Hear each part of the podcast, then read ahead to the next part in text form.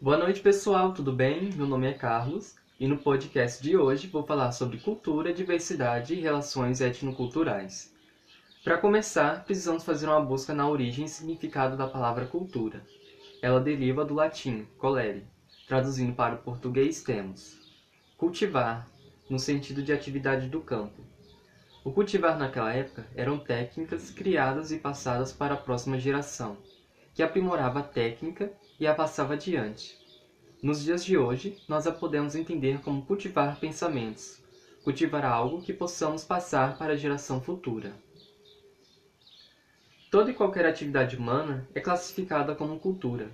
Todos os humanos possuem e todos estão imersos nela.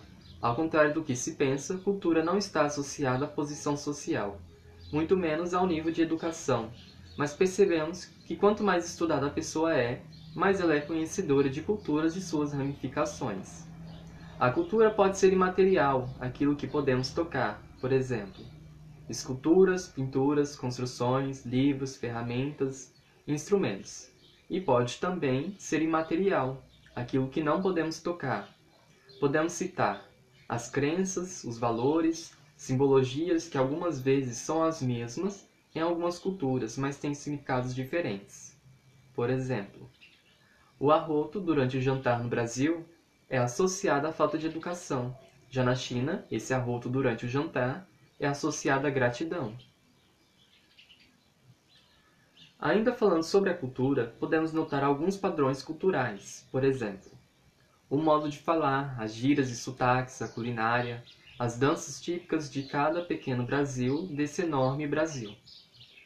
Essas padronizações traz à vista as subculturas, que é a ramificação da cultura. Dentro delas temos a diversidade, que envolve a pluralidade. No Brasil, notamos que cada região se difere uma das outras, caracterizando a diversidade, como já tinha falado. Ela está não só presente na flora e fauna, como também na língua, nas manifestações culturais, na arquitetura, na arte, no modo de agir, no modo de pensar, na culinária, nos costumes e tradições. Ou seja, cada região tem um padrão de comportamento e ações diferentes uma das outras.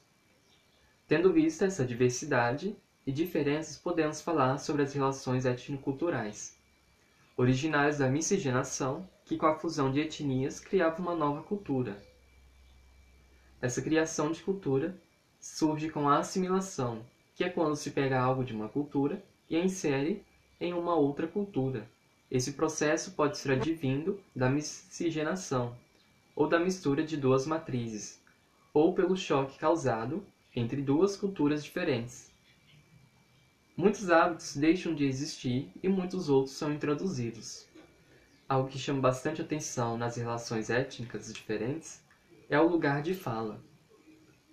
Só pode falar sobre o movimento quem faz parte dele, quem se identifica com ele. Por exemplo, se uma pessoa preta é contra as leis de cotas ou diz que racismo não existe, ela não tem direito de fala. Se um LGBTQI+, diz que não existe preconceito, ela também perde o lugar de fala. Apenas tem direito aquele que representa e que se sente representado. Bom, pessoal, por enquanto é só isso. Até o próximo podcast.